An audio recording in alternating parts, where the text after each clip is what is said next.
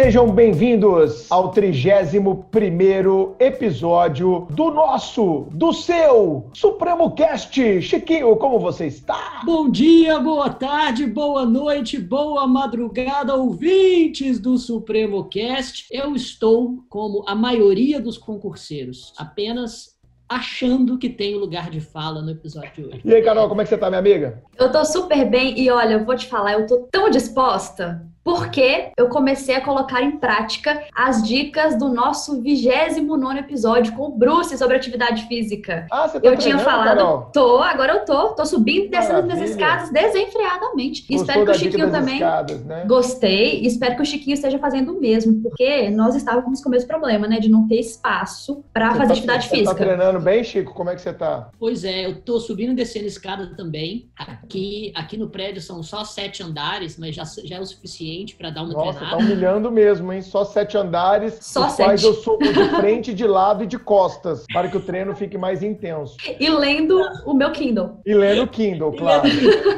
É, mas, esse, mas esse, na verdade, é o meu maior lamento. Não poder fazer, a- fazer exercício aeróbico lendo, para mim, é, é quase assim. Cara, podcast, irmão, você tá louco? Podcast é ótimo para esse momento. Com É certeza, verdade. não, mas eu corro ouvindo podcast. Mas eu gosto de variar na bicicleta, lendo um pouco. Aí eu fico por Sim. uma hora pedalando. E o nosso convidado de hoje também é marombeiro, não é isso? Seja bem-vindo, professor Pablo Leonardo. Como é que você tá, meu caro? E aí, pessoal, como é que tá? Tudo bem? Primeiramente, aí, bom dia, boa tarde, boa noite para os meus colegas que estão aqui comigo, também para os ouvintes, nossos alunos aqui, também do Supremo Cast, do Supremo TV. É um grande prazer estar aqui. E, ó, e sem saber, eu tô no mesmo ritmo da Carol, porque o elevador estava estragado a hora que eu cheguei em casa, eu tive que subir oito andares de escada. Se eu tivesse um livro igual o Chiquinho, ah, ninguém me seguraria.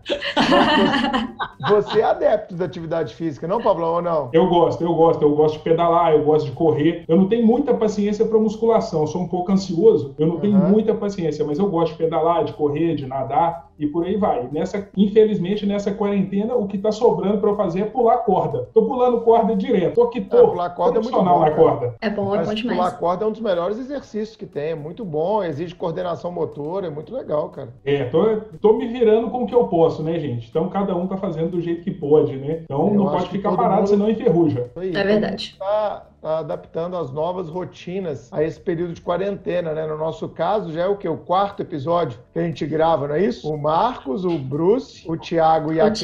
E a Cris. Agora o Pablo. né? Estou com saudade dos nossos estúdios lá no Supremo Nossa. para a gravação do Supremo Cast, mas estamos Eu aqui também. continuando, né, Carol, a entregar, como a gente tinha combinado, 40 episódios no ano de 2020. Ô, Pablo, isso. conta pra gente, cara, de onde você veio, como é que você chegou até aqui hoje, como é que você dá aula de informática, porque esse é o nosso tema de hoje, ouvintes. Vamos falar sobre informática nos concursos públicos. Conta um pouquinho pro nosso ouvinte do Supremo Cast, Pablo, a sua história, cara. Você formou em quem? Em Direito, Matemática, em Computação?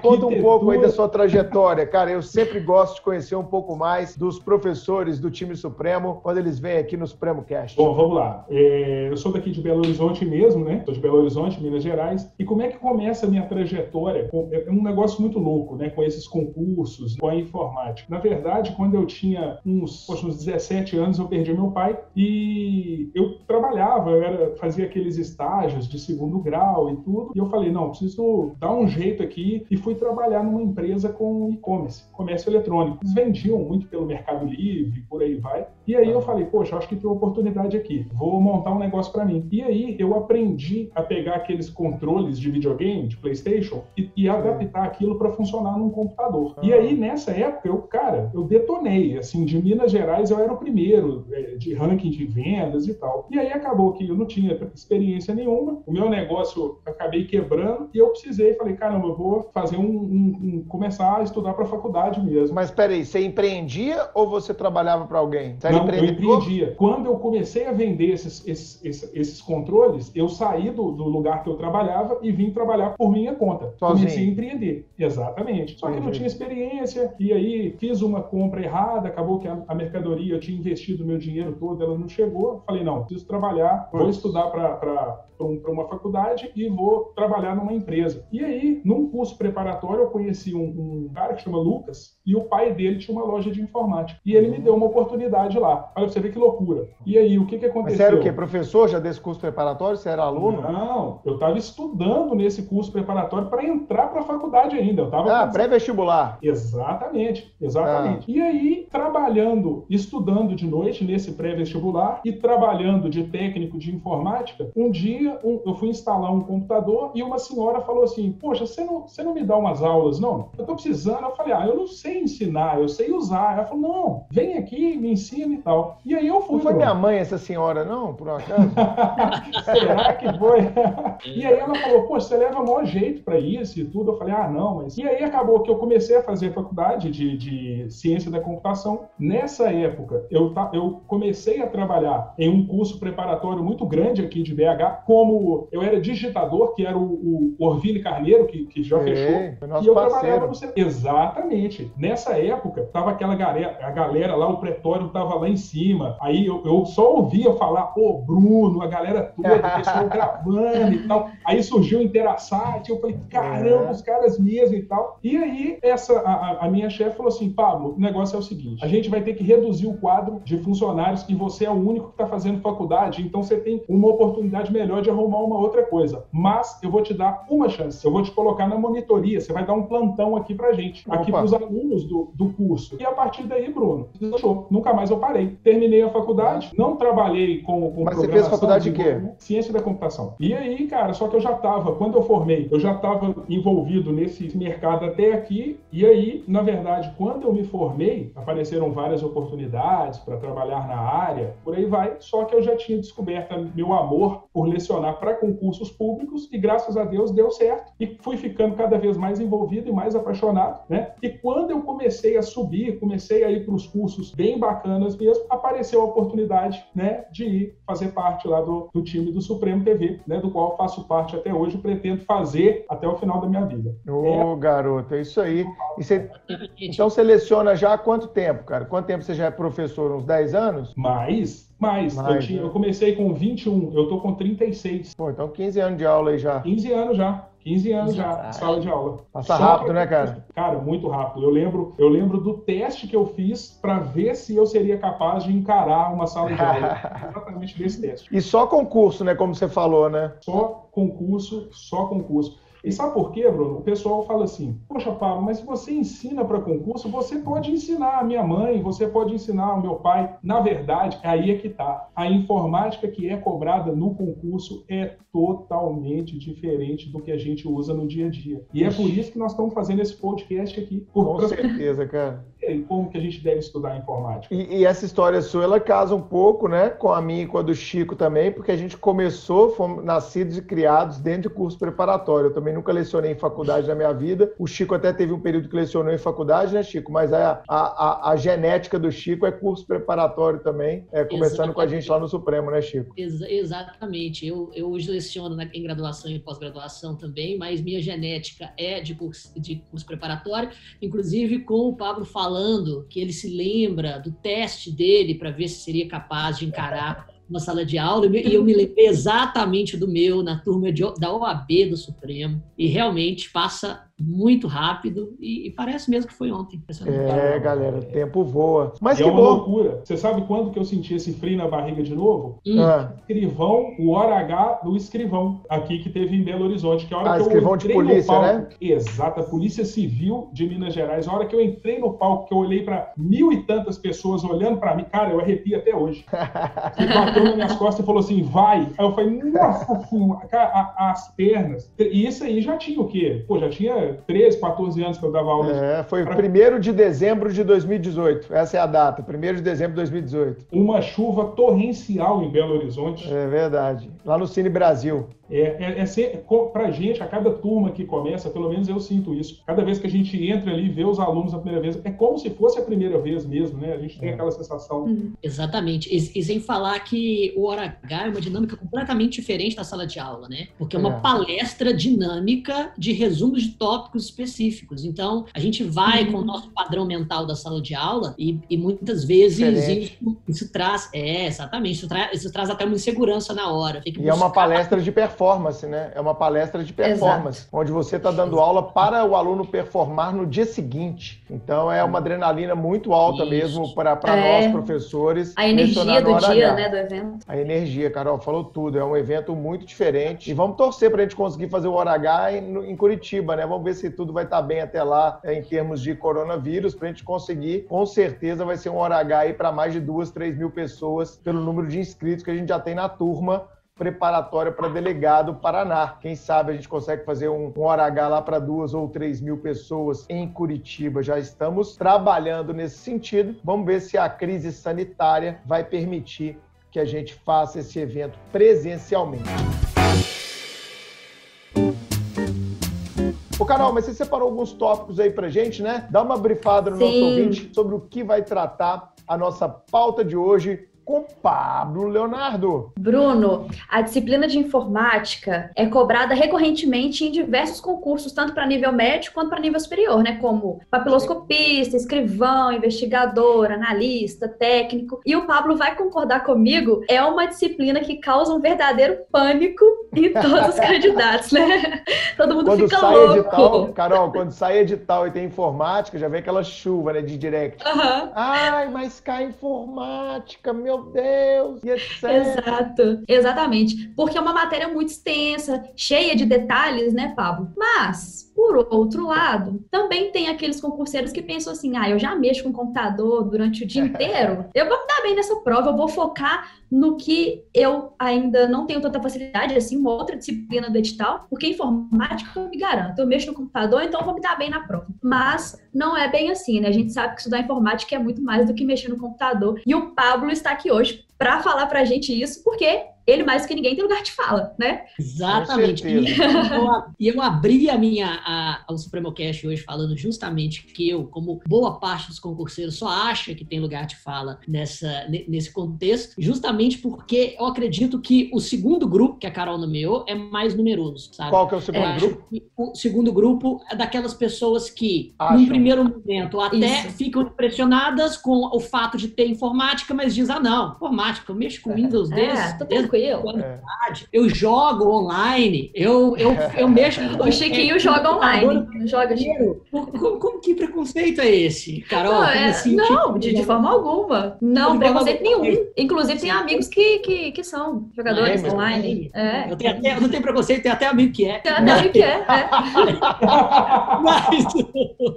mas mas uh, eu não gosto tanto de, de jogos eletrônicos online. Prefiro jogos eletrônicos ou que é, me uh, ou, ou, que tem um grande um, um, bom enredo, um enredo muito complexo, ou que me desafiam uhum. estrategicamente. Então, jogos online costumam ser meio bobos e repetitivos. Gosto de Entendi. jogos de interação muito mais de jogos analógicos. Mas falando especificamente sobre informática, e repetindo o que eu disse, na, no meu primeiro bloco, na preparação em direito penal para a prova de delegado de polícia do Paraná, estatisticamente, os alunos que são bem-sucedidos em concurso de forma mais frequente são aqueles que têm um conhecimento de mediano para bom em todos os pontos do edital. A pior coisa claro. que o aluno pode fazer é menosprezar ou negligenciar uma matéria pelo número de questões, porque ele não está concorrendo com boa parte das, das pessoas que vão bem, na, tão bem na prova quanto ele, em direito penal ou em processo penal. A concorrência é. se faz realmente Exatamente. nas matérias pouco conhecidas, que normalmente uhum. são negligenciadas, e nesse contexto, a informática é a, é a mais negligenciada de todas, porque o aluno acha que sabe e tem poucas questões, então, ah, se eu vou levar uma nas coxas, vai ser informática. É, sem exato. que, na verdade, esse é o diferencial. Chico, esse é o diferencial. Sem a gente conversar, Nós estamos totalmente alinhados. Não sei se você assistiu minha aula de apresentação. Eu Não. falei exatamente isso na turma. Eu falei, olha, é, esses 75 questões aqui de penal, processo penal, leis penais, constitucional e administrativo, a galera vai todo mundo tirar 60, 65, a galera vai bem nesses 75 pontos. Mas vai estar dentro Tá. dos mil classificados para a segunda fase do Paraná aqueles que forem bem em civil, criminologia, medicina legal, humanos e informática. Agora, Pablo, a gente já conversou sobre isso até naquela live que eu fiz de análise do edital de- da Polícia Civil do Paraná. Eu fiz. Já fez, Chico, prova de informática em concurso? Não, nunca fiz prova de informática em concurso. Já fez, Carol? Já, já fiz. Já fez? Câmara, uhum, fiz o concurso para a Câmara de Belo Horizonte. Câmara fiz Municipal. também Câmara Municipal. Ah, fiz uma outra prova também que tinha informática. Eu nunca fez, Chico. Nunca fiz. Eu já testei várias questões né, quando eu saí da faculdade, comecei a, a estudar para tal. Mas eu, eu confesso que eu fazia parte desse grupo que eu anunciei aí. Tipo, ah, não, informática a gente dá uma improvisada, atalho do Windows, como se fosse tão simples. É. Bom, eu, Ah. Eu, eu, eu comecei a, a minha fase de concurseiro ali nos anos. Comecei até antes de me formar, né? em 98, 99, eu já fazia concurso. E, Pablo, eu te confesso, aquela época ali começou, pelo que eu me lembre, tá, cara? Você pode me corrigir, mas ali começou a cobrança de informática. Eu lembro que a gente tratava com áreas de novidade, até porque estava chegando a internet no Brasil nesse mesmo momento ali, 96, 97, né? Eu lembro que eu fiz alguns concursos, Ministério Público da União, técnico, que eu fui aprovado, é, o próprio concurso de delegado federal, quando eu fiz, Chico, caía, viu, cara, informática. Mas como eu tinha feito um curso bom, eu não lembro se foi no SESC ou no SENAC, de Windows, Word, Excel, Explorer, aquele, aquele basicão que todo mundo fazia na época, é, com esse meu conhecimento que eu tinha obtido nesse tipo de curso do Sistema S, que era muito comum, eu consegui fazer uma boa prova na Polícia Federal. Não zerei, lógico que não gabaritei, mas eu não fui mal não em informática no meu concurso de delegado federal. Mas, Pablo, para a gente começar, se eu fizer um corte aí de 15, 20 anos, nesse tempo que seleciona, mudou muito, né, o jeitão da prova de informática, não mudou? Conta isso pra gente aí, até para refutar tudo isso que eu, Chico e Carol falamos aqui. Bom, vamos lá. É, se você for pensar, Bruno, pensa na década de 90. Quem tinha computador era quem tinha muita grana. O É. cara ele escolhia, ou ele vai comprar um computador, ou ele vai comprar um carro, né? Era muito dinheiro. Nos anos 2000, o, o computador começou a popularizar. Uhum. Então, na- mas mesmo assim, ainda não era comum você encontrar um computador em uma casa. O pessoal falava É. assim: você conhece o Chiquinho? Qual Chiquinho? Aquele que tem um computador. Não, conheço, pô, o cara do computador. Nos os dias de PCs, hoje, né, os personal computers, Pentium 100, Pentium 200. 266, 486, aquele 266. negócio. Sim. Hoje em dia é estranho se você tiver apenas um computador em casa. É Ou verdade. seja, hoje em dia você tem um computador, uma Smart TV, que é um computador, um smartphone ou dois, um tablet e por aí vai. Então, aquele conhecimento que foi cobrado quando você fez o concurso em 2001, cara, o aque- que você fez com o curso que você fez no Senac, hoje em dia o nível de cobrança é muito superior, porque aquele lá, hoje, a gente aprende usando o computador. E o nível de cobrança das provas hoje é bem elevado, bem elevado mesmo. Tanto que hoje, em uma prova de concurso nível médio, são cobrados conceitos que um cara que é analista de sistemas não consegue, não aprende na faculdade, que eu não aprendi na faculdade. Caramba. Eu estou cansado, de, porque esse curso de, de- de ciência da computação, a gente costuma ver assim, é, numa sala 40 homens e duas mulheres, três mulheres. Então, esse cenário, eu vejo sempre assim, uma aluna vira para mim e fala, Pablo, você acredita? Eu dei a lista de exercícios para o meu marido, analista de sistema, tentar me explicar, ele não conseguiu. Eu que expliquei para ele. Isso é- e, isso é um, é um cenário atual e vai continuar assim, sabe, Chiquinho? Caramba. É, por isso que eu falo o seguinte: aquela pessoa que não entende nada de informática, para mim, é o aluno ideal. Porque a gente vai pegar essa pessoa e vai ensinar do zero, cara. Eu chamo de lote Igual- limpo na minha aula, Pablo. Ó, tem Lote limpo, conceito que não adianta, tem conceito que não adianta eu fazer reforma. Eu tenho que demolir a casa e construir outra nova. Não adianta eu pegar a sua casa e fazer reforma, porque a base é fraca. Eu tenho que chegar com a máquina, demolir o conceito, limpar o lote que eu falo, Depois que o lote está limpo, eu ergo uma casa nova. Eu sempre uso essa metáfora, cara. Exatamente. E eu sempre uso uma outra também, que é o seguinte: eu falo que essa informática que a gente aprende no dia a dia é como se fosse uma briga de rua. É quando você aprendeu a brigar na rua, aquela briga suja, joga pedra, dá voadora. A, a do concurso, não, cara. Você tem que ser faixa preta de jiu-jitsu. É aquela arte aplicada, bonitinho. É, um, é, uma luta limpa. A do concurso é assim. Você tem que entender cada, cada, cada sigla, cada conceito. Perfeito. E isso a gente consegue passar para o aluno tranquilamente, uhum. desde que o aluno venha com humildade para aprender. Porque é senão o cara fica, ah, mas eu já sei usar o computador. Não, mas não é, é. isso que é cobrado. Não é isso. É outra Quase. coisa quase como tirar a carteira de motorista, né, pai? Exatamente, é, que o instrutor cara, fala assim, o cara tá cheio de vício.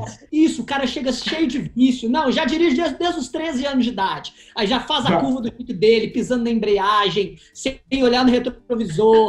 aí eu, exatamente, aí, aí, o instrutor fala, olha, esquece tudo que você acha. Nós exatamente. vamos começar do zero nos fundamentos, eu vou te ensinar a fazer a curva, eu vou te ensinar a acelerar, vou te ensinar a passar marcha. E é melhor, talvez, um aluno que que não sabe dirigir, que já pega tudo isso sem vícios e consegue passar de primeiro. Tipo isso, né? Exatamente. E, só, e é exatamente isso. É a questão dos vícios. É a questão dos vícios. Para você ter uma ideia, por exemplo, eu vou dar um exemplo, Bruno, daquela live que nós fizemos, que foi para o concurso da Polícia Civil do Paraná. Concurso não, do de Federal. delegado. Do Distrito é, Federal. Ah, do Paraná. Não, do Paraná, quando saiu o edital. Paraná digital, é, porque a gente fez também para escrivão do Distrito Federal. Exatamente. Naquele dia que a gente fez o concurso para do Paraná, é, saiu o edital, o pessoal estava desesperado com a informática e tal. Concurso de delegado não é comum cobrar a parte de informática. O de São Paulo veio e o, e o do Paraná veio. É, Teve uma fase, teve uma fase ali entre 2000 e 2015, vamos colocar assim, é, que foi comum cobrar, mas os próprios delegados começaram a questionar muito isso. Por que cobrar de um concurso que é carreira jurídica a informática, né? Mesmo porque o delegado vai ter o escrivão assessorando, se precisar fazer uma perícia, ele vai ter o perito para lhe ajudar. Enfim, é, eu, eu, particularmente, o Pablo, é uma posição minha enquanto jurista, eu não gosto de matérias que não são do direito em concurso de carreira jurídica. Então, cobrar atualidade, história do Estado, geografia, igual alguns concursos já cobraram, né, Chico? A gente viajou o Brasil todo aí, é, cobrar é, informática, português, inglês. Eu realmente eu não gosto muito em carreira jurídica, mas entendo, essa moda já foi maior, como você acabou de colocar muito bem. Hoje, pouquíssimos são os estados que, em concurso de delegado, cobram informática. Se eu olhar, carreira de delegado é uma carreira jurídica. Não cai informática em concurso de juiz, não cai informática em concurso de defensor público, não cai informática em concurso de promotor. Por que, que tem que cair no concurso de delegado? Esse, esse é meu questionamento. Se a carreira é jurídica, a informática ela foi colocada um período para gerar eliminação de candidatos. Então, eu sou um pouco contra, essa é minha opinião pessoal, vocês podem discordar, claro, mas em carreira jurídica, é carreira jurídica, é direito, é o que o cara vai precisar saber num primeiro plano. Né? É, eu até concordo, eu acho que nas, nas carreiras de, de assessoramento faz muito mais sentido se cobrar informática do que na carreira de delegado de polícia, mesmo porque, como, você disse, né, a Lei 12.830 estabelece como função jurídica a função do, do delegado de polícia. Eu, e eu acho que quando história, quando história e geografia costumam cair nessas provas, aí sim é para eliminar candidato de uma forma um pouco, um pouco bairrista, por assim dizer, é. né? É para cobrar particularidades da história daquele estado ah, e, e, filtrar pessoas de fora. Pelo menos nesse contexto, a informática, a cobrança da informática é mais democrática. É. E eu até acho que língua portuguesa deveria cair em todo concurso, mas aí é, é polêmica da minha parte, vocês podem, vocês podem discordar. É, mas aí cara, é, mas a, entendo. Se você for pensar, cara, olha, olha para você ver que loucura que nós estamos vivendo hoje. Hoje em dia, todo mundo está sofrendo com clonagem de WhatsApp, roubo de dados bancários e por aí. Então, por essa parte, eu acho a cobrança da informática, principalmente a parte de segurança da informação, interessante, cara. Mesmo que fossem, que sejam poucas questões, Mas para você, para a pessoa ficar atenta, saber como lidar com as informações, como é que são os golpes. Então, nesse ponto, eu acho interessante. E, e você estava falando, cara, a gente acabou te cortando aqui, você ia falar que, que a gente estava analisando né, na live, e aí você falou é. lá na live sobre o que caía no concurso, né? A gente cortou seu raciocínio. Ó, é o, o, perfil dos alunos né, que eu tenho no WhatsApp, que são os alunos do Supremo TV, que estão nos grupos e tal, geralmente a galera que está estudando para delegado é uma galera muito aplicada. É. Tanto que a hora que saiu o edital, todo mundo, Pablo, você vai fazer a apostila, como é que é? Você está no Supremo? Tô. Eu peguei e apliquei um simulado, só para você ter uma ideia. Rapidamente, uhum. um simulado. Cinco questões. Falei, gente, testa. Média, 1.3 de 5. média 1.3. Só para você ter uma ideia. Cara, Aí o cara fala assim: nossa, mas eu fui eliminado por causa de um ponto. Se eu fizer um ponto em informática, tá bom. Não, você ficou um ponto da nota de corte. É. Você ficou um ponto para ser classificado. Seu... Agora, imagine se você fizer quatro pontos a mais. Se você conseguir isso na informática, que vai ser decisiva, cara, você vai para as cabeças. Então, eu sempre falo que é igual o carro de Fórmula 1, né? Os engenheiros ficam estudando ali o ano todo para conseguir tirar 300 gramas no carro, 200 gramas, e isso vai fazer com que ele tenha vantagem em relação aos concorrentes. Aqui é a mesma coisa. A gente é. estuda, né? Não é só porque tem menos questões que você vai estudar menos, como o Chiquinho falou. Você tem que dar a mesma importância para você Sim. conseguir aqueles pontos, né? Aquela disciplina que todo mundo trata como inimiga, nós vamos fazer com que você trate como aliada, e aí vai te dar os pontos que você precisa para subir igual um foguete. Perfeito. Perfeito, meu amigo, perfeito. Até uma forma estratégica, né, de conseguir ultrapassar os candidatos que têm esse pensamento de que eu vou estudar outras disciplinas que são as que eu preciso mais. Exatamente. O Pablo, e tudo bem, cara, a gente está conversando aqui, né, legal, mas como é que a galera estuda informática, já que não é essa informática da usabilidade comum, vamos usar essa expressão, né, do uso do dia a dia. Não adianta eu ficar no computador o dia inteiro que eu posso não acertar nada, como você colocou, numa prova de informática. Então, como é que você limpa esse lote, coloca o cara do zero e constrói esse raciocínio de informática com ele, principalmente, né, cara, em concursos jurídicos aí, mas não só em concursos jurídicos, em concursos de nível superior variados, como de analista, dependendo do cargo, de técnico, como concurso de investigador, de agente, de escrivão, de papiloscopista, e de outras carreiras também que cobram informática. Porque normalmente é uma galera que nunca estudou informática, às vezes uma galera até das humanas, né, e não das exatas. Então, como é que você coloca a informática na cabeça dessa galera? Passa umas técnicas aí para o ouvinte do Supremo Cast passar a aplicar ou entender melhor essa disciplina. Ajuda a gente. Bom, vamos lá. É, primeira coisa, o cara que ele, quando ele cisma, ele fala assim, não, agora eu vou encarar um concurso público, eu vou com todas as minhas forças, eu vou investir. Esse é o primeiro concurso dele. Uhum. Ou ele não estuda informática, porque ele acha que não sabe nada, ele fala, eu não vou estudar, não sei nada disso, vou deixar para lá. Ou ele não estuda porque ele acha que sabe muito. em geral, a primeira vez que o cara está fazendo concurso, ele deixa a informática de lado. Aí, infelizmente, Bruno, ele toma aquela rasteira, cai de nuca no chão. E aí ele me procura, aí a frase é sempre a mesma. Pablo, eu negligenciei a informática. Agora eu preciso estudar da maneira correta. E muita gente acha que para estudar informática você precisa ficar no computador. Não precisa. Você consegue gabaritar uma prova de informática sem nunca ter colocado a mão em um mouse. Opa! A cobrança Exatamente. teórica. Exato, porque é tudo teórico. É, não é prático, né? É tudo teórico, entendeu? Como é que a gente estuda? Eu sempre crio, quando eu começo uma turma, o tal caderninho da informática. Antigamente, Bruno, eu mandava esse caderninho por e-mail. Eu deixava na área do aluno do Supremo esse caderninho, eu digitava no Word e deixava. Uhum. Eu passei a perceber que os alunos imprimem e depois nem olham. Então uhum. eu falei, gente, eu vou puxar a orelha de todo mundo. Todo mundo tem que anotar. Boa. Aí um aluno falou comigo, pô, mas anotar informática? Eu falei, cara, claro. da mesma forma que você anota português, da mesma forma que você anota direito. Você vai anotar e você vai tratar com o mesmo respeito que você trata as outras. Perfeito.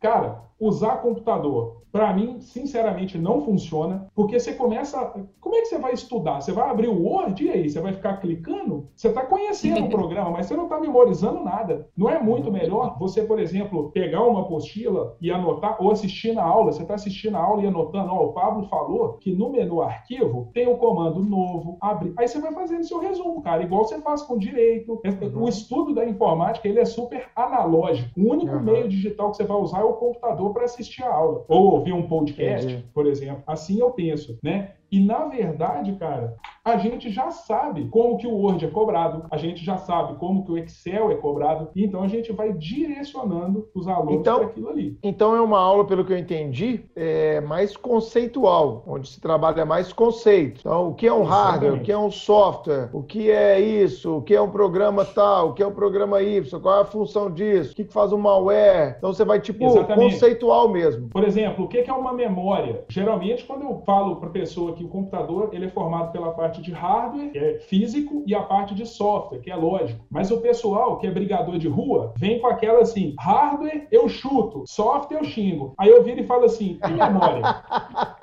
né? Essa Quando o foi povo fala ótima, cara. É, o pessoal fala, hardware, eu já sei, hardware a gente chuta. Aí eu falo assim, memória. Aí o cara fala, memória eu não chuto, então é software. Mentira. Memória é hardware, aquilo é uma peça. Um Físico, né? pendrive é. uma memória. Um- um- um- a RAM é uma memória. O HD é uma memória. Então, por exemplo, não é algo. O, o que eles exigem que você saiba, por exemplo, não é algo que você vai sentar no sofá e vai ficar pensando, refletindo, e você vai falar, ah, não, é isso mesmo. Não, não é. Eles te perguntam o que que é uma memória, o que que é uma memória volátil. E, e tem muita coisa, cara. O, se o que, que é, cara? Fala aí, pô. Eu sou curioso, bicho. Você, não- você não faz isso comigo, não. Se você falar um negócio aqui, você vai ter que explicar, bicho, que eu sou um cara curioso. Você já fez live comigo, você sabe como é que eu sou. Eu não gosto de levar desaforo pra casa, não. Falou, tem que aprender. Cara, o, por exemplo, o, a- o, o álcool, se você pensar, ele é volátil. Você joga ele ali, ele faz uma Ele pocinha, depois de um Ô, tempo ele evapora. a gente sabe, a gente tá usando álcool gel todo dia na mão, velho. Exatamente. É, você já viu um filme que se chama Como se fosse a primeira vez? Tenho certeza que os nossos ouvintes já, Não. já, já viram esse filme. Ele passa 150 mil vezes por dia esse filme. né? Passa o cara mesmo. conhece a menina, não é isso mesmo? Ele conhece ela com a Adam Sandler. E aí ele conquista. Aí chega no outro dia, ela não conhece ele mais. Ele fala, "Ué, o que aconteceu? Aí ele descobre que ela sofreu um acidente e que a memória dela é volátil. Ou seja, quando ela dorme, tudo que está na memória dela se apaga. A memória volátil do seu Cara, deve ser ótimo sim. casar com uma pessoa assim, hein? Não é? Ela esquece tudo quanto é falcatrua Que você já revelação foi essa?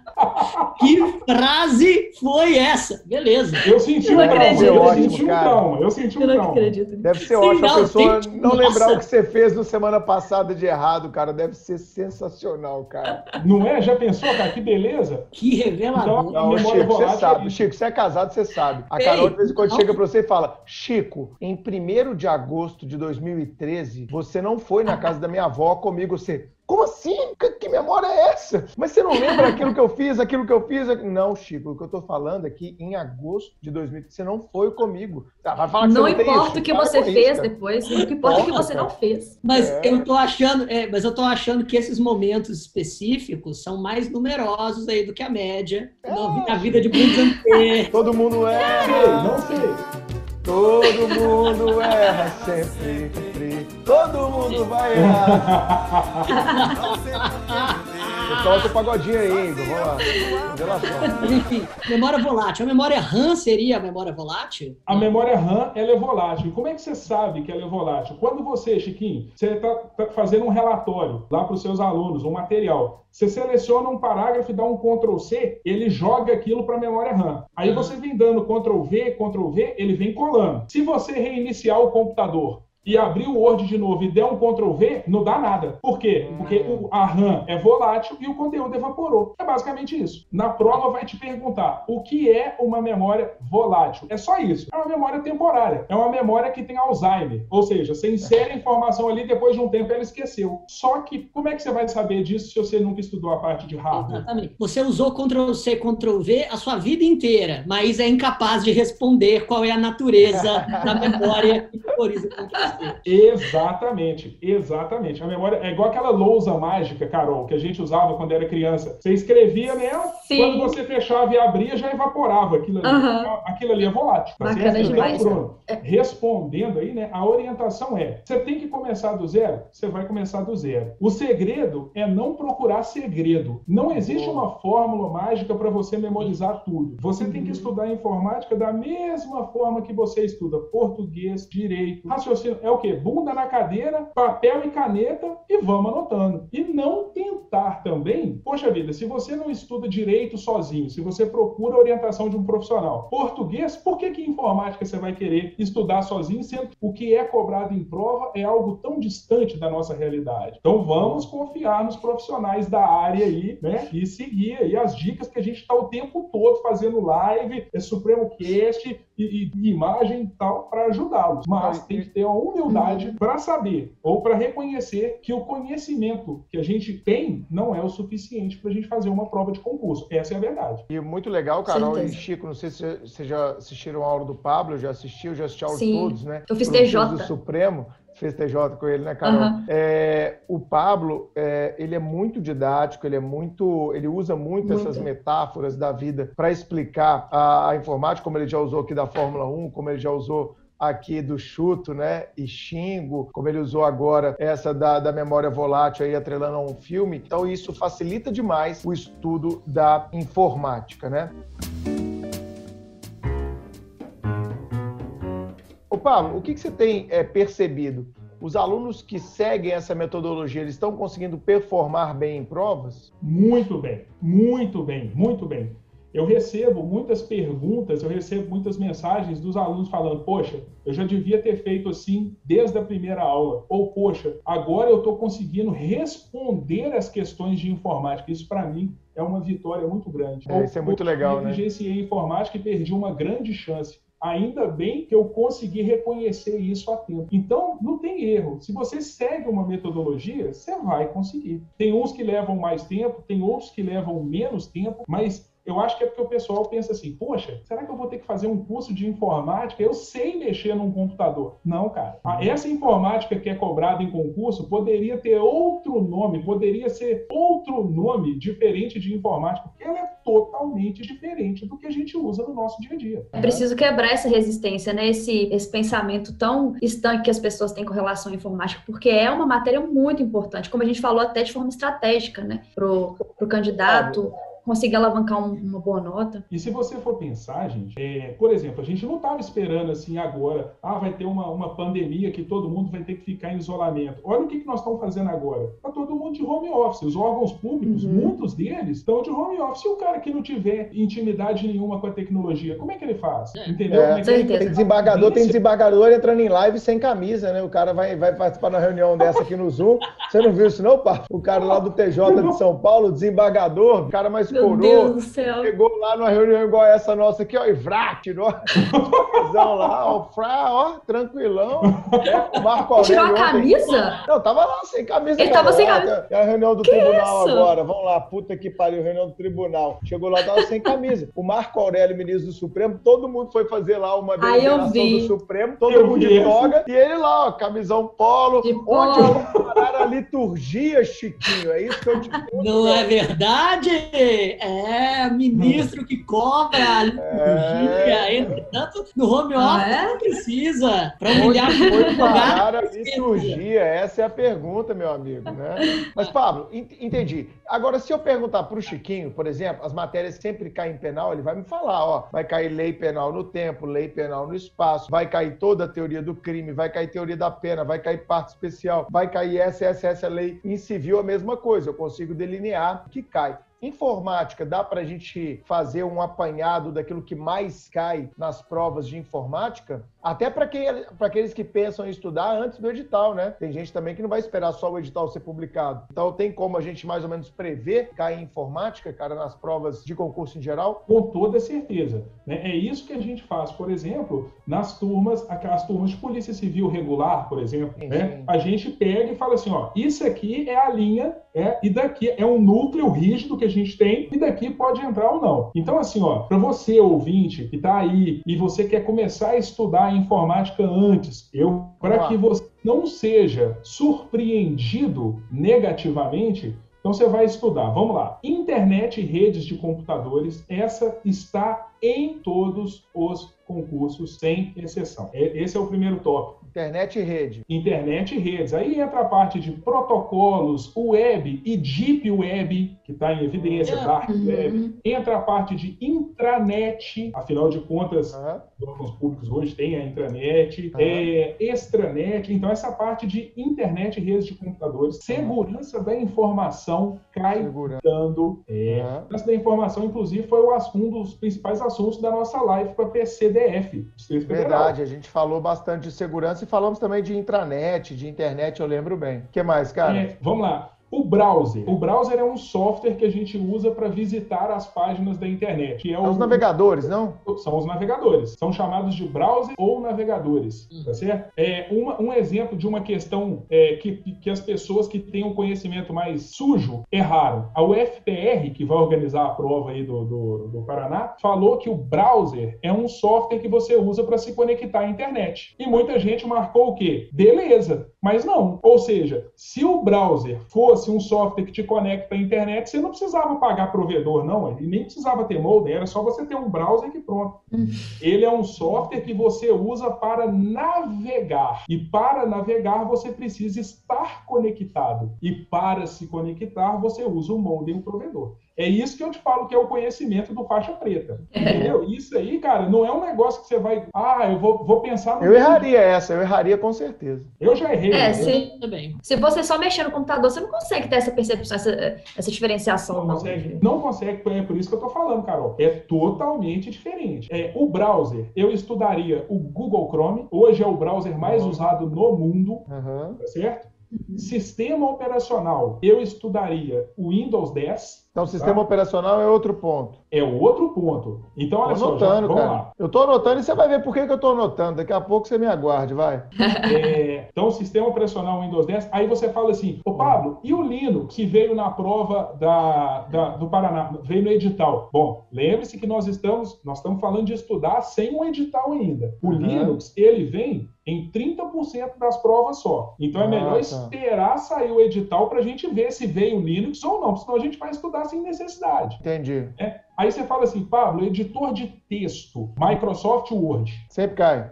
Sempre cai. Planilha eletrônica é o Excel. Agora, software de apresentação, que é o PowerPoint, pouquíssimo. Eu não perderia não tempo com ele, não. Só se viesse ah. no edital. Uhum. Então, quais são os tópicos que eu deixei de fora? Hardware, que é a parte física, deve Esse vir... cai muito também? Não, ele não, ele exatamente por isso, ele não cai, ele não está presente em 80% dos editais, ele não vem. Ah, então, tá. se você vai estudar sem um edital, não precisa se preocupar com ele ainda. Uhum. A, a, parte do pacote é, LibreOffice, que é como se fosse o Microsoft Office, é como se fosse o Word, o Excel e o PowerPoint, porém software livre, né? Uhum. Aí nós temos uhum. o Writer, o Calc e o Impress. Ele pode vir ou não. Hoje em dia dia, 40% das provas que vem, 60% não vem. E um detalhe, uhum. sempre que vem esse pacote alternativo, vem o Microsoft Office também. Então, Entendi. Então vem os dois. Uhum. E o, a questão do Linux eu já falei. Porém, quem está ouvindo essa, essa, esse, esse podcast está falando assim, ah, mas eu vou fazer PC do, do Paraná e está tudo diferente. Foi uma exceção. Na PC do Paraná não foi cobrado o Windows, só o Linux. Uhum. E não foi cobrado o Word e o Excel, veio o Writer e o Cal. Mas uhum. a linha para você estudar sem ter um edital é exatamente essa que eu falei que você anotou aí, Bruno. Então vou repetir: internet e redes, segurança da informação,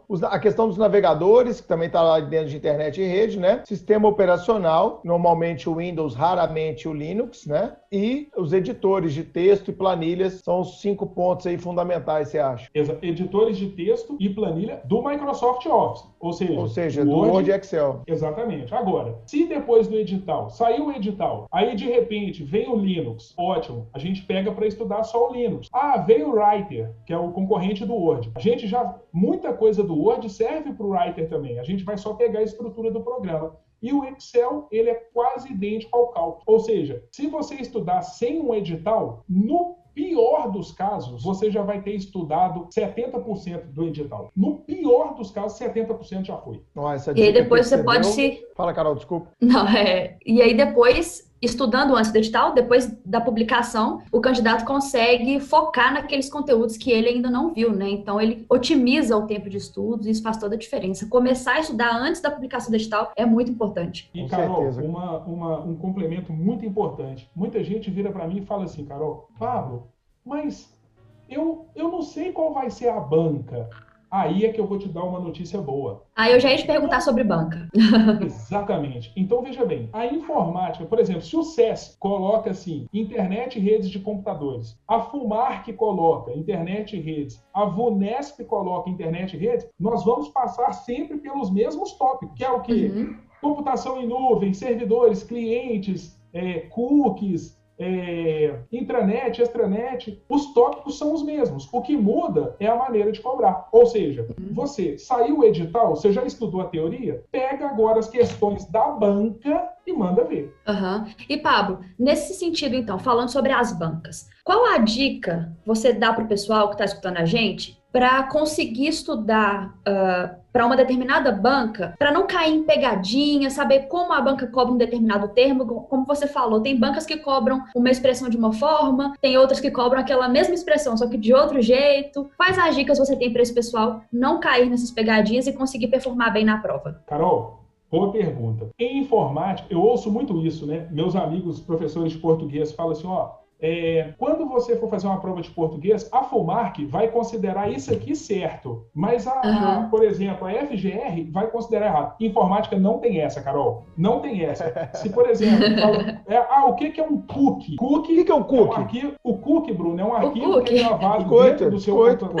É, é, um biscoito, né? é, o cookie é aquele negócio que te permite, por exemplo, quando você entra num site, o site te mostra primeiro a, a, os uniformes do seu time. Então, eu falo assim, cara, por que eu entrei no site e tal, ao invés dele me mostrar a camisa do Cruzeiro, ele já me mostrou a do Galo direto. Porque por meio das preferências de navegação que estão armazenadas Galo. no seu computador, ele identificou que você é atleticano. É, cara. Então, uhum. Outro dia eu entrei e falou assim: vamos combater a calvície. Eu, porra, como é que esse site sabe que eu tô ficando careca? Você tava o Chiquinho me contou. Então, só pode. Cara, o Chiquinho me contou que outro dia ele entrou e só anúncio de Viagra. No Chiquinho não é entendeu nada Chiquinho, também. É, ele, tenta, ele tenta reverter foi por causa do, do nosso episódio. Foi, foi, foi, na verdade, por causa do nosso episódio de direito civil, Bruno, de contrato de loteria.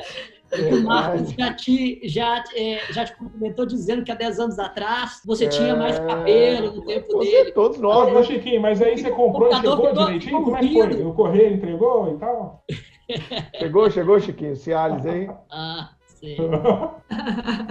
Mas então, Carol, é, a informática ela não tem essa, né? Felizmente, não tem o que uma banca considera certo e que a outra banca considera. Não existe isso, né? Uhum. Cookie é desse jeito, a definição é essa. Então você precisa estudar os tópicos, certo? Obviamente, certo. tem questões que cobram coisas mais recentes, tem questões que é, é, não, não, não, pegam tanto assim ah, as coisas que aconteceram no último mês, por exemplo. Né? CESP é uma dessas. CESP cobra coisas que, por exemplo, clonagem de WhatsApp. CESP já cobra o WhatsApp Web, né? CESP, uhum. enfim, cobra essas novidades. Agora, é, diferença, o que ela considera certo e errado, não tem.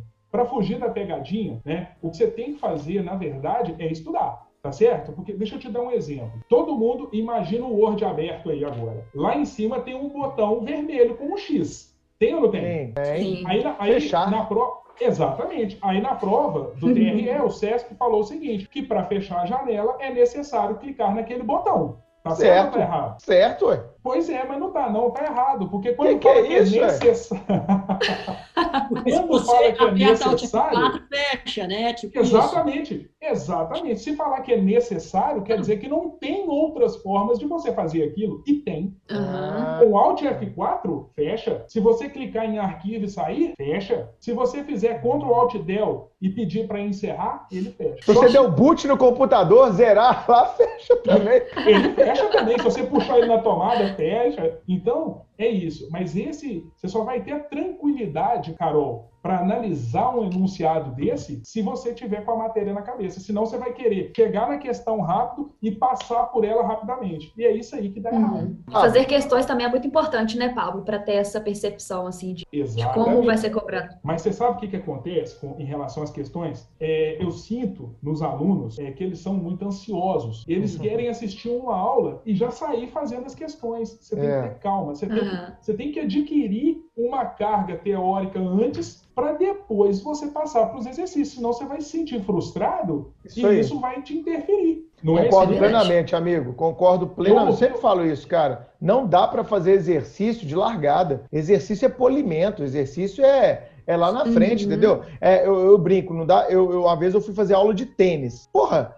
não adianta eu querer jogar uma partida de tênis no primeiro mês, no segundo mês de aula. Não vai sair nada, vai ser balãozinho, aquela coisa ridícula. Você precisa da técnica primeiro, você fazer todos os movimentos corretos, você poder conseguir pelo menos jogar uma partida com alguém. Né? É a mesma uhum. coisa. Não tem como você sair Exatamente. praticando. Você tem que se dedicar à teoria, à base, né? Ô, ô, Bruno, eu ouvi falar um negócio, eu ouvi, uma aluna me falou um negócio da, da PCDF. Uma aluna não, é uma menina que ela faz parte do grupo. Eu não sei se ela é nossa aluna, tá. mas ela é bem assim, ela fica assim, eu não vou estudar informática não, porque é muita coisa. Eu não, eu não vou perder tempo com isso não. Eu não tenho paciência. Eu não tenho paciência. Me dá uma coisa que seja rápida, que seja o segredo. Eu falei, não tem segredo.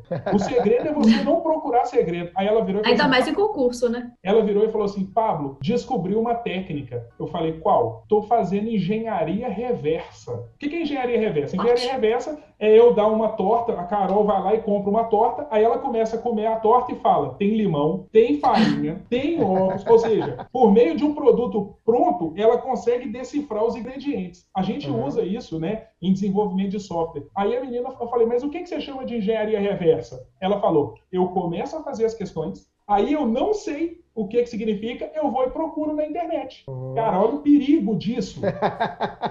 Olha Demais. o perigo disso. eu falei, joga no Wikipedia. Yahoo Respostas. Ah, o maior Yahoo Respostas. mais que existe no mundo. Nossa. Amo. É, é complicado, cara. Realmente, isso é muito perigoso. É complicado. Ô, Pablo, mas, pô, já que você falou, cara, eu concordo plenamente com você com essa questão do exercício, mas vamos fazer esse podcast ser um podcast ainda mais de conteúdo. Não tá na nossa pauta, mas eu sei que você é um cara fera. E agora você vai me dar dos cinco pontos que eu anotei nos meu, meu post-it aqui, né? Eu anotei eu anotei a lápis, viu, Chico, para poder apagar, se for o caso. Ó, você vai me falar o que, que mais cai do primeiro ponto, internet e redes. Tá. O que mais cai? Internet e redes. Geral, geral. O que mais cai? Internet e redes. Ó, Bruno, isso aqui, bicho, se o cara for para a prova sem saber, ele tá fudido. Eu tenho muito medo, né, da pessoa pensar, ah, o Pablo tá falando que é para estudar só isso. Não, nós não, não, não, não, não, não. É o, é o que mais cai. Nós estamos discutindo aqui é o que mais cai desse ponto. Não necessariamente que cai só isso. São coisas diferentes, aí é um pouco até de português, né? Para não haver falha na interpretação de texto. Tá? Minha pergunta, vou refazer, hein, cara? Vamos lá. O que, que mais cai de internet e redes, sem esquecer o resto? Ó, internet e redes, computação em nuvem. Pode esperar. Cloud computing. Computação em nuvem é o que há. Por exemplo, nossos alunos estão ouvindo o Supremo Cast sem salvar isso no dispositivo deles. Isso é computação uhum. em nuvem. Então, se eu falar assim, pega nesse, computação em nuvem de internet, é isso aí, computação em é, nuvem. Streaming é, é, computação em nuvem? Desculpa a ignorância. Exatamente. O que, que é o streaming? Porque antigamente, quando a gente queria acessar alguma coisa que está na internet, a gente tinha que salvar aquilo ali. Download, né? Exatamente. Para somente aí a gente começar a assistir. O streaming não. Ele vai transmitindo à medida que vai sendo transferido para o seu computador. É quase Então, Netflix, né? Netflix, Spotify. Supremo TV. Supremo TV, com certeza. Todos, todos são serviços de streaming, né? Todos são serviços de streaming e são serviços oferecidos pela nuvem. Então, hoje em dia, cara, é, o, todo o processamento, o armazenamento das coisas, em grande parte, são feitos em nuvem. Por isso, computação em nuvem está em todos os editais todos os editais. Segurança da informação. O que, que cara, mais cai, cara? O que mais cai são os malwares. São softwares maliciosos. Exatamente, tá? E quando eu falo assim, o que, que é malware? Aí o cara fala, é vírus? Não, não, não. Vírus é um tipo de malware. Existem vários tipos de malware, tá? Muito cobrado. Ransomware, worm, é, cavalo de Troia, essa parte que eu focaria. Focaria nos malwares. Tá, então malware é o software malicioso, é isso? Exatamente. Tudo que é malicioso é malware. Né? Vírus, worm, cavalo de Troia, sua sogra, enfim, tudo que é malicioso é uma. Chiquinho vai gostar dessa agora. Vai. Minha sogra, minha sogra é uma santa. Estou tentando não passar. ela deve estar ouvindo, ela deve estar ouvindo. Porque é, com certeza. Ela está em três grupos de risco ao mesmo tempo. Nossa, eu falei, isso, três? falei isso para o Campanelli hoje, o nosso professor de processo penal. Ele, ele respondeu: Então você está com a faca e o queijo na mão, o que você está esperando? Gente, que pecado! Não, o Chico começou a gostar da sogra dele, Pablo, só quando o, o, o, Miguel nasceu, que é o filho do Chico, né? Que agora ele viu a importância da avó. Muito mais, a avó ela, salva. Muito mais. Não passaria coronavírus para ela antes também.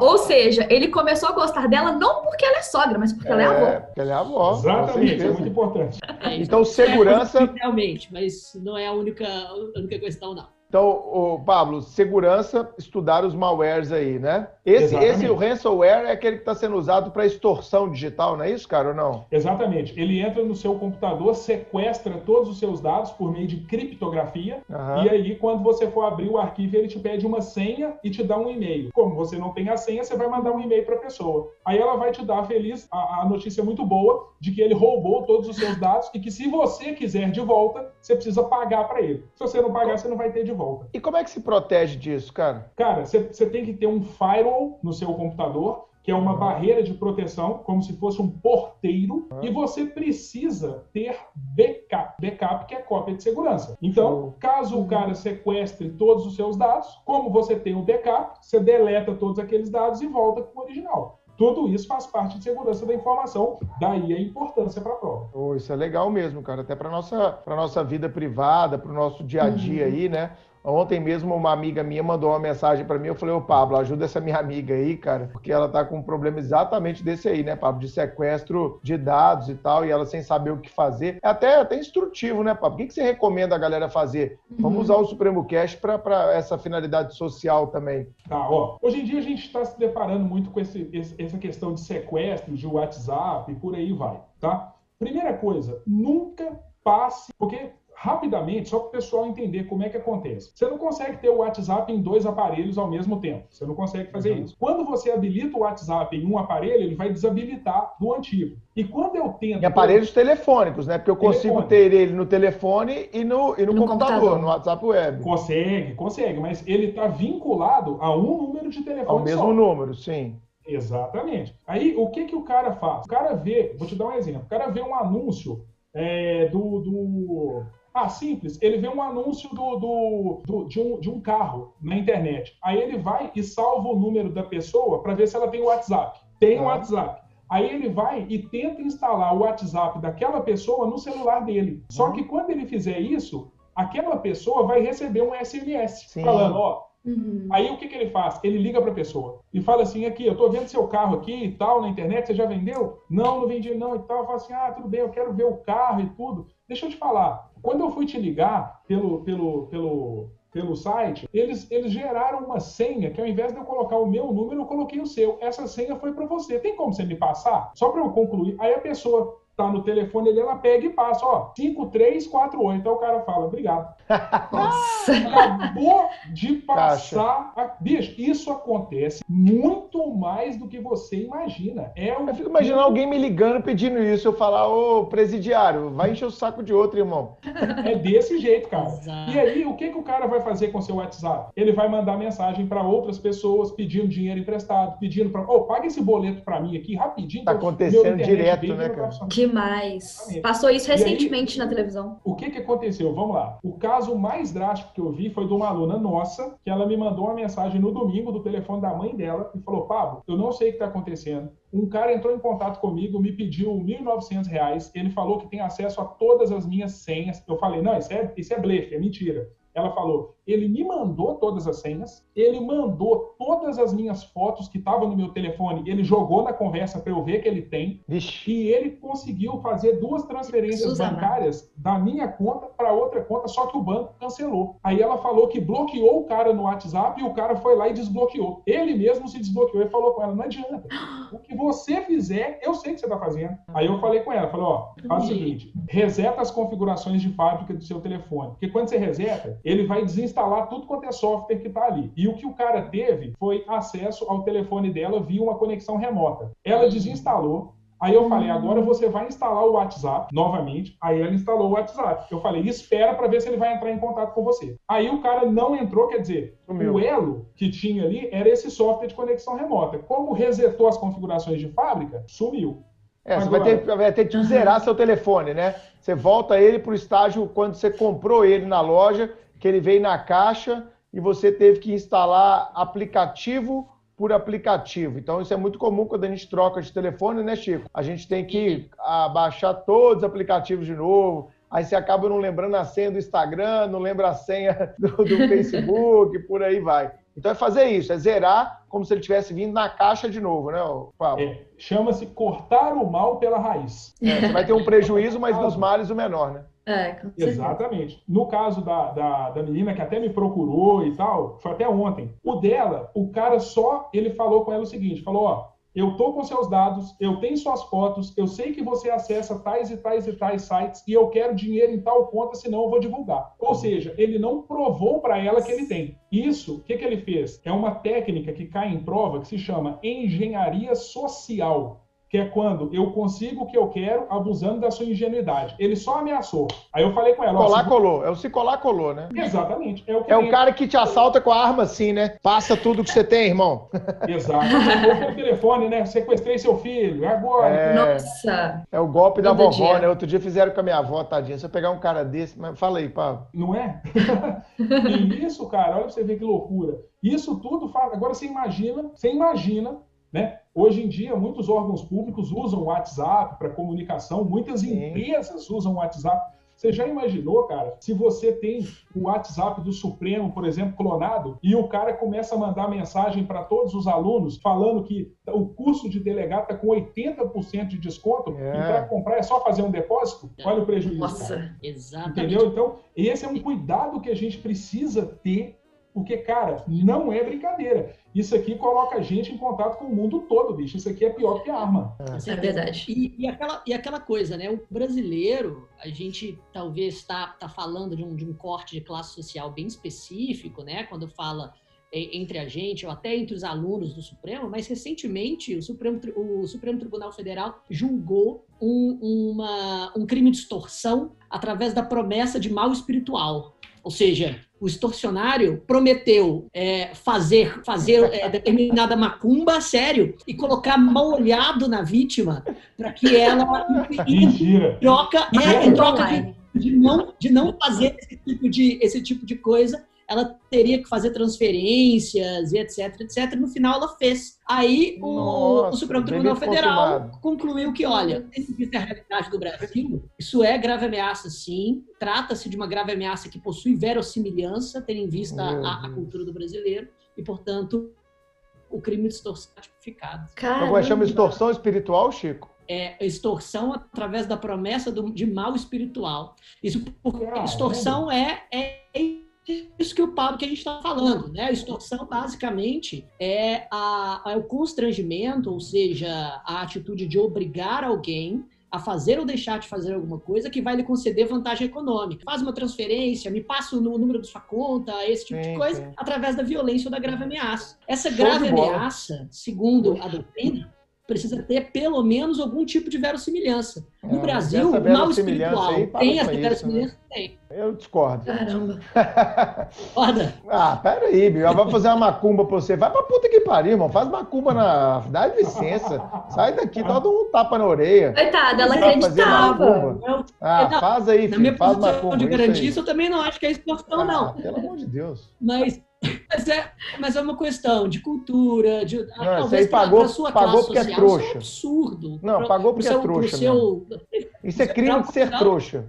Isso é crime de ser trouxa. Ah, Opa, a parte de segurança é tão, tão importante. Opa, vamos lá, cara. E sobre navegadores? O que, que mais cai de navegadores aí, cara? Hoje em dia, a maior parte das questões fala sobre navegação anônima, navegação privativa Opa, abrir janela anônima, eu só navego assim, cara. Exatamente. Adianta As alguma pessoas... coisa? Adianta mesmo? Bruno, é o seguinte: quando você está navegando na internet, os dados ficam salvos no seu computador que você está usando, eles uhum. ficam salvos no servidor da empresa que você está, porque isso passa por um servidor, uhum. vai para um provedor, que é a empresa que te dá acesso, e Sim, vai para a internet. de acesso. Tá. Exatamente. A navegação anônima, ela só não deixa os dados salvos no seu computador. Entendi. Ou seja, uhum. se alguém numa empresa é, é, entrar em sites proibidos via uma janela anônima, o dono da empresa, o pessoal do TI, fica sabendo, porque fica tudo registrado no servidor. Entendi. Fica tudo registrado no provedor e fica tudo registrado lá no site que a pessoa está entrando. Ou seja, não é para você fazer coisas ilícitas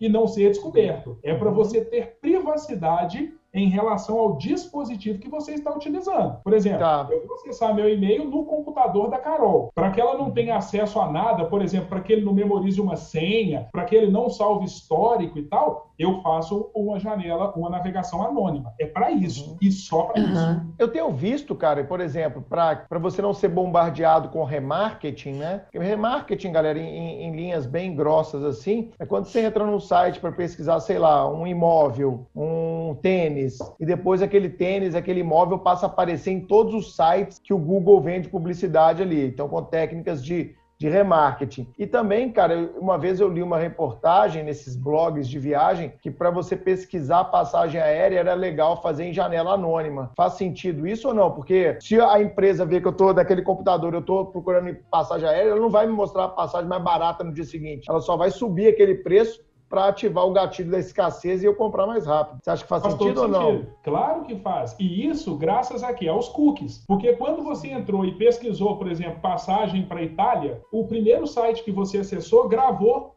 aquele cookie dentro do seu computador. Quando você entra em outro site, ele já sabe que aquela é a sua preferência é. e ele vai te jogar o item uhum. mais alto ou o mais baixo, não sei, mas ele já entende a sua preferência. Uhum. Se você faz uma janela anônima, não tem como gravar e nem ler os cookies, então você é um total desconhecido para aquela empresa. Ah, então, então, a, então a dica que eu, que eu peguei lá faz sentido, então por isso que eu comecei a navegar com janela anônima desde então. Então... Exatamente né? Porém, a navegação ela não fica tão personalizada, né? Porque hoje o uhum. cara que estuda para concurso público ele pesquisa muito sobre isso e quando ele vai no YouTube, por exemplo, ele já mostra para ele ali personalizado de acordo com o que ele gosta. Ele vai perder isso. Uhum. É, ele perde, ele perde essa, essa, essa inteligência de, de, de cada vez mais mostrar aquilo que a gente curte e a gente gosta, né? Exatamente. É, perfeito. Ô, gente, para quem não sabe, para abrir janela anônima, quando você vai clicar lá, você clica nos três pontinhos, né, do Google Chrome, né, o, o Pablo? Exatamente. E abrir é, janela Abrir janela, embaixo tem abrir janela anônima. É bem fácil para quem está curioso aí para ver como é que faz. Dá uma olhada lá, inclusive no, no meu Google Chrome,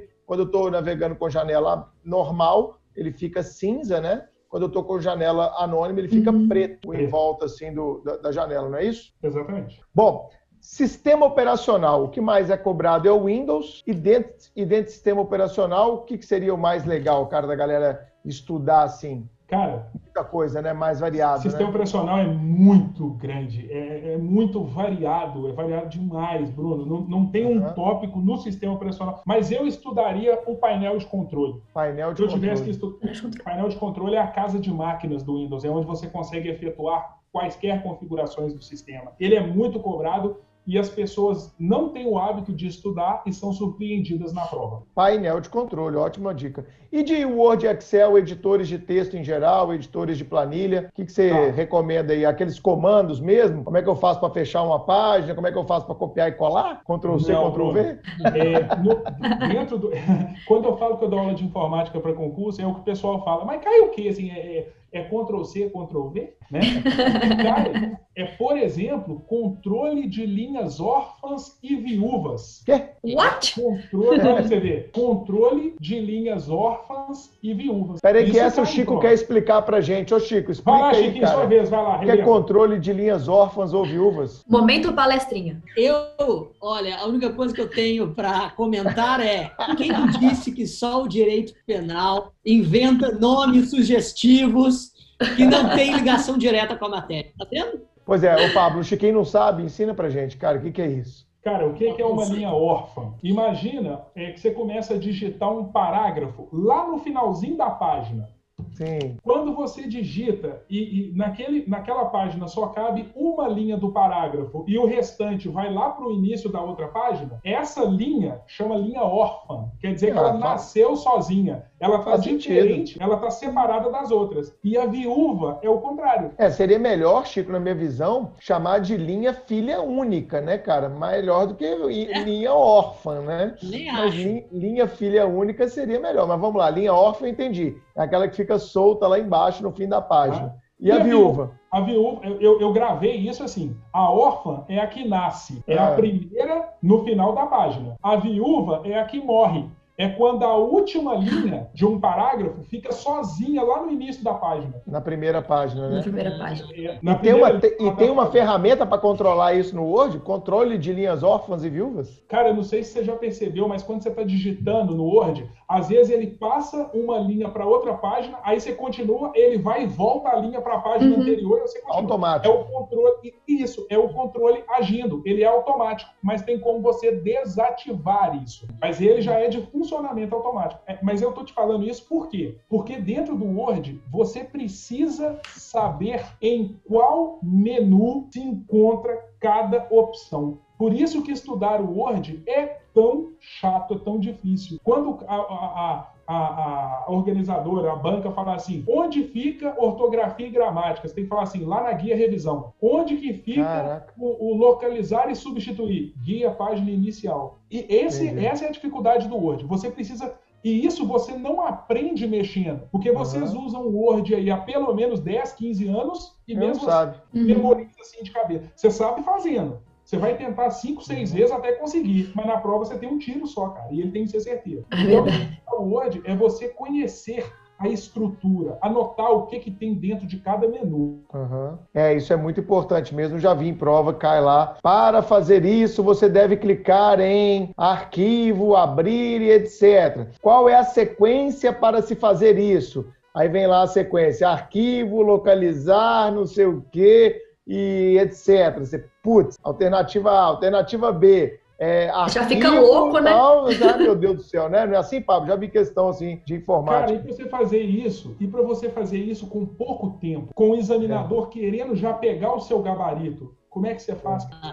Mas tudo Verdade. depende do quê? Daquela prévia preparação em que você teve tempo de se preparar, você escreveu no caderno e você memorizou. Aí, cara, de por bola. exemplo, você já pega uma questão, fala assim, cara, o cara tá falando de ortografia e gramática. Isso, isso é na guia revisão. Então você já fala assim, pô, ortografia e gramática é um recurso usado por Você revisor. vai, às vezes, até por eliminação, né? Porque as provas de informática são de múltipla escolha. Então, Cara, você vai fácil por eliminação. Você consegue jogar umas três no lixo, assim, numa de cinco alternativas. Ou então você elimina metade analisa duas. Só que depende do estudo formal, Bruno.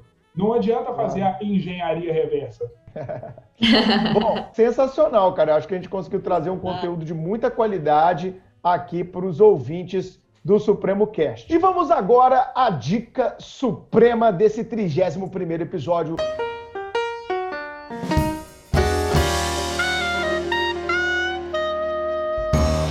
Você trouxe pra gente desta feita? Vamos lá, Bruno. Tem um tempo que eu não recomendo livro de direito aqui. Recomendei o de criminologia no episódio do Murilo, mas já tem um tempo que eu não, eu- eu não recomendo livros jurídicos. E muitos alunos vieram me perguntar no Instagram qual seria o livro mais indicado, na minha visão, para estudar para esse concurso de delegado de polícia do Paraná. Olha, Sim. eu sempre digo que uma doutrina ele- ela deve ser es- escolhida a partir de um critério pessoal. O doutrinador ele precisa conversar Concordo. com você no sentido de criar um certo prazer com o estudo. Eu até Eu sugiro, até- Chico, que assim, eu- se o aluno tiver oportunidade, quando ele me pergunta, isso é uma dica que eu dou há mais de 10 anos, cara, vai numa biblioteca, de uma faculdade, de um órgão público, pega dois, Lê três livros, lê, lê meia hora de cada um, cara, e vê se você se adapta à linguagem do cara ou não. Porque às vezes o cara que eu vou achar bom, você não vai achar. Perfeito, concordo plenamente. E existem excelentes livros de entrada para o direito penal. Rogério Greco, César Roberto Bittencourt, André Stefan, Rogério Sanches, e que são, que são livros que, uh, que vão preencher de conhecimento jurídico aquele, aquele aluno que saiu da graduação ou está terminando a graduação, precisa lembrar do direito penal, entender exatamente o que é para se especializar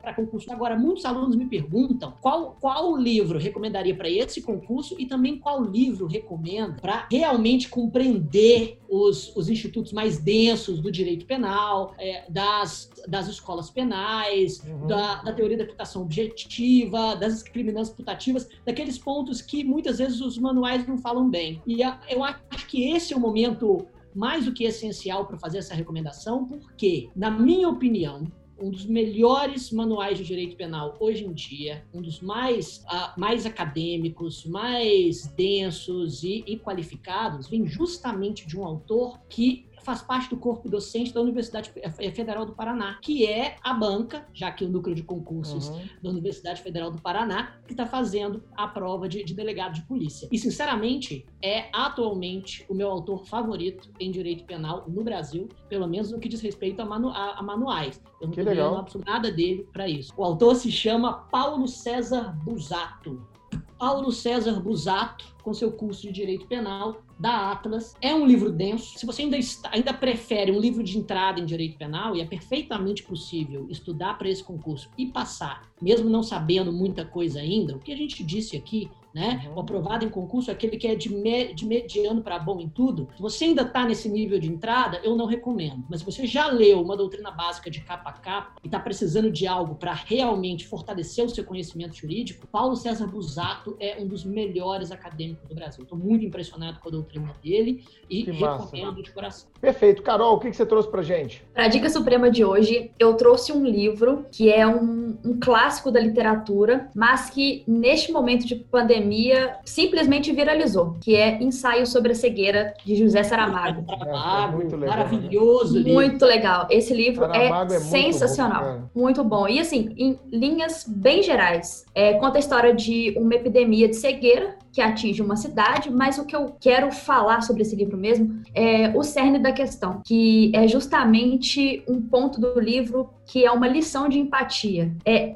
se podes olhar, vê, se podes ver, repara. Então, assim, casa é, perfeitamente com o momento atual, que a gente precisa realmente ver e reparar o próximo, né? Principalmente no início, quando o pessoal tava louco atrás de comida, remédios, tocando coisas, é. sem se preocupar com, com o próximo. A gente realmente precisa dessa injeção de empatia e esse livro é sensacional. E tem também um filme o, sobre o, livro. Tem o, é, tem um do Fernando Meirelles, do Meirelles até, que é o, o, brasileiro, né? Foi um filme premiadíssimo Isso. na época. Sensacional, uhum. ensaio sobre a cegueira, muito bem recomendado. Meu amigo convidado convidado que Isso abrilhantou esse programa.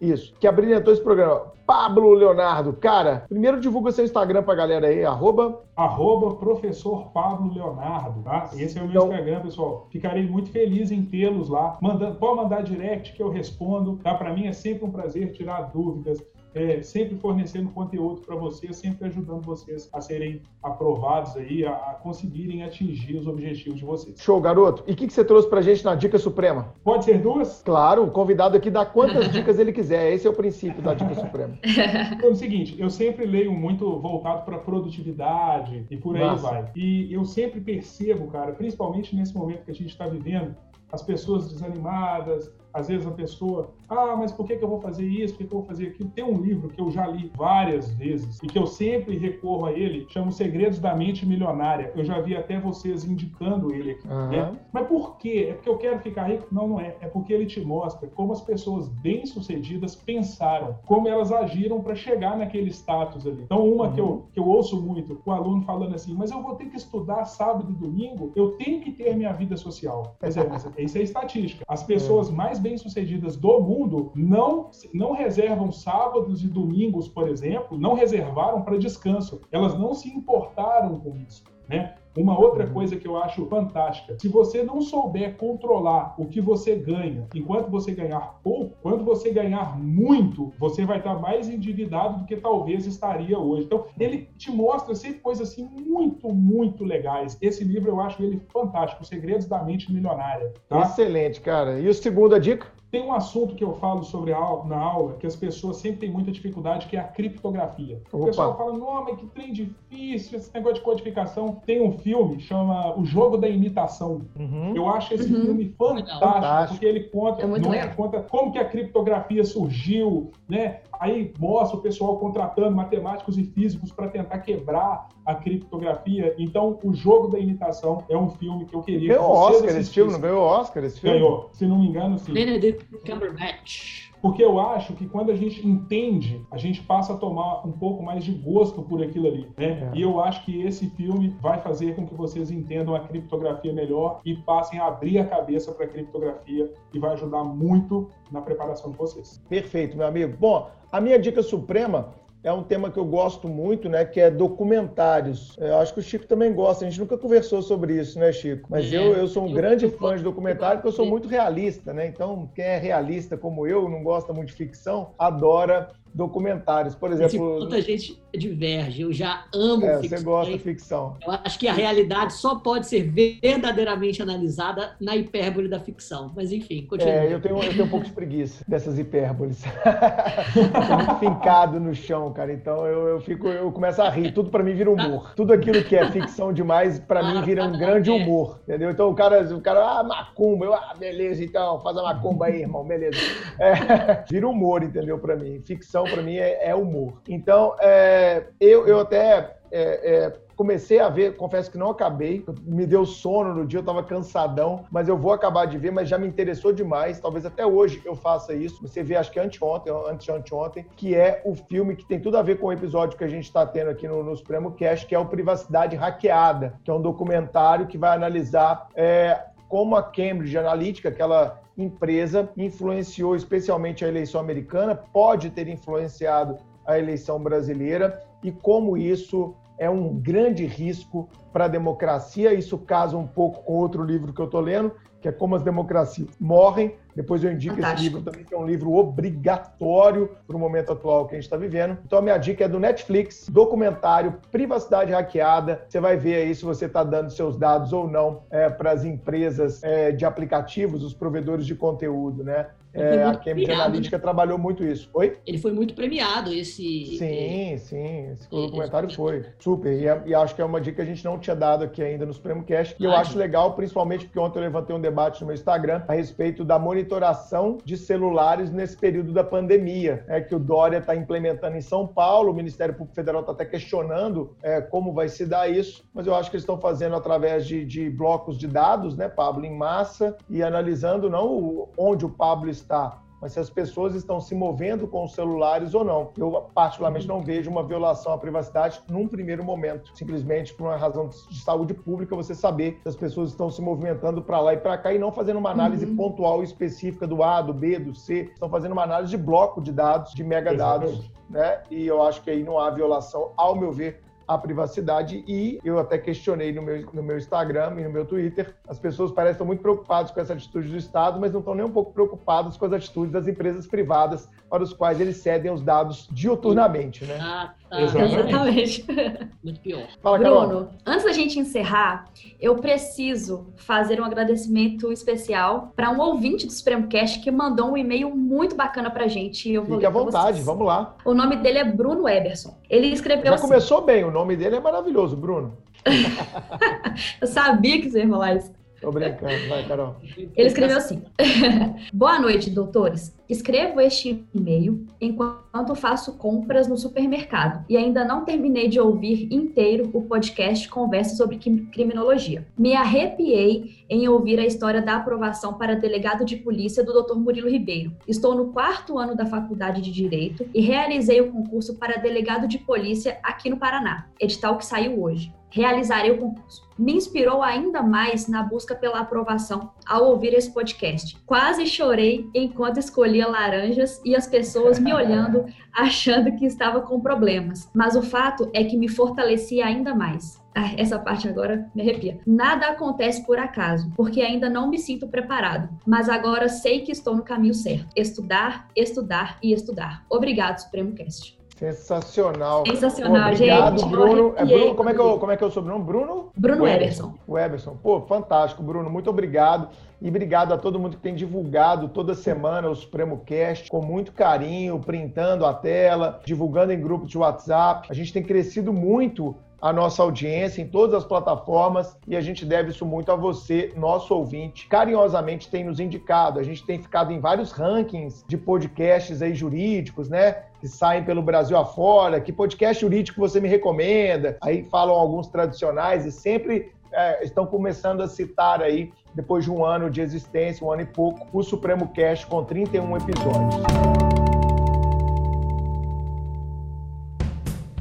Pablo, gostou da experiência, meu amigo? Cara, fantástico, fantástico, fantástico. Achei assim sensacional. Tô eu de fato assim arrepiado com, com a qualidade, né, com que o Supremo Cast é conduzido. Eu acho muito legal. E uma observação, o podcast, ele já existe há muito tempo, Bruno. Muito. Né? Sim, Mas sim. É, o, parece que vocês, vamos falar assim, é, é, reanimaram a, a, a, essa tecnologia, porque hoje em dia é muito comum com qualquer pessoa que você falar, ah, porque o Supremo, aí o pessoal fala, ah, eu ouço o Supremo Cast, coisa que você não, o pessoal não, não manjava muito de, de podcast, é. só quem era mais nerd mesmo, quem gostava, quem é. curtia. Então, assim, cara, eu achei sensacional. Vocês três estão de parabéns, eu me sinto muito honrado por estar participando. Muito honrado mesmo, gente. Muito obrigado mesmo. Ô, cara, obrigado, obrigado mesmo. Obrigada, Pablo. Um prazer te receber aqui. Exatamente.